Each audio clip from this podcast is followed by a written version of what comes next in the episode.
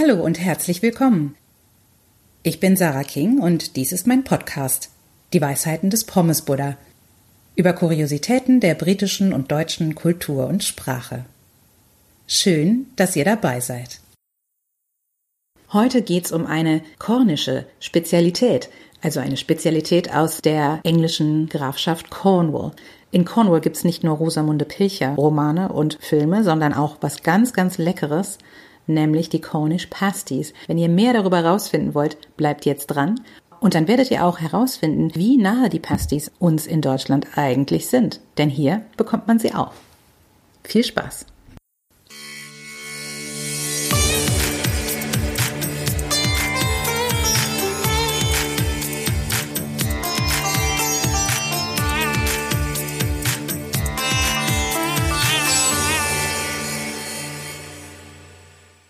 Wer noch nie in Cornwall war, sollte dies rasch nachholen. Rollende Hügel, sonnige Küsten und idyllische Landhäuser. Rosamunde Pilcher hält, was sie verspricht. Mal ganz davon abgesehen, dass Cornwall die britische Region mit der coolsten Flagge ist. Weißes Kreuz auf schwarzem Grund lässt Piraten neidisch werden. Doch die Reise kann gleich vor der Haustür beginnen. Wie das? Nun, ganz einfach. Seit einem guten Jahr schmückt die Dürener Straße in Köln ein kleiner, aber feiner Laden, der das kulinarische Aushängeschild Cornwalls vertreibt. Die Cornish Pasty, zu Deutsch kornische Pastete. Die Tasty Pasty Company bietet die gefüllte Teigtasche in diversen kreativen Varianten an. Von traditionell über Steak and Ale bis hin zu indisch mit Kichererbsen. Zudem lassen etliche andere heimische Produkte wie Millionaire's Shortbread oder original englischer Tee gerne als Builder's Brew serviert, das britische Herz höher schlagen. Aber was genau ist nun diese kleine Pastete?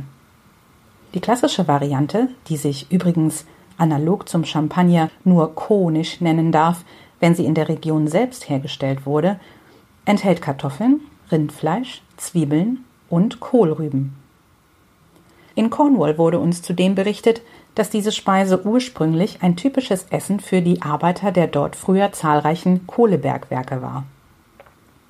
Der dicke geschwungene Teigrand diente ausschließlich dem Anfassen mit schmutzigen Fingern und wurde nicht mitverzehrt. Oft war zudem eine kleine Ecke der Teigtasche mit etwas Süßem gefüllt, so dass man sich vom Hauptgericht zum Dessert vorwärts essen konnte. Übrigens wird das A in Pasty sofern nicht das Adjektiv gemeint ist, nicht diphthongiert, wie die Sprachwissenschaftlerin sagt.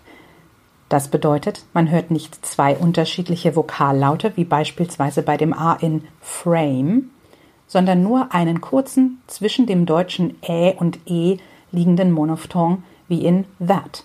Es heißt also tasty pasty und nicht tasty pasty.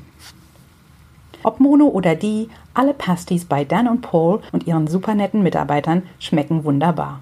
Wahlweise kann man die leckeren Stücke auch zum Selbstbacken mitnehmen.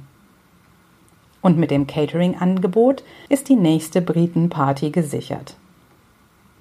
Wer noch mehr sehen und hören will, kommt hier auf den Geschmack. Ein Link auf pommesbuddha.com. Der Pommesbuddha sagt, kornische Pastetchen sind mir die liebsten. Das war's für heute.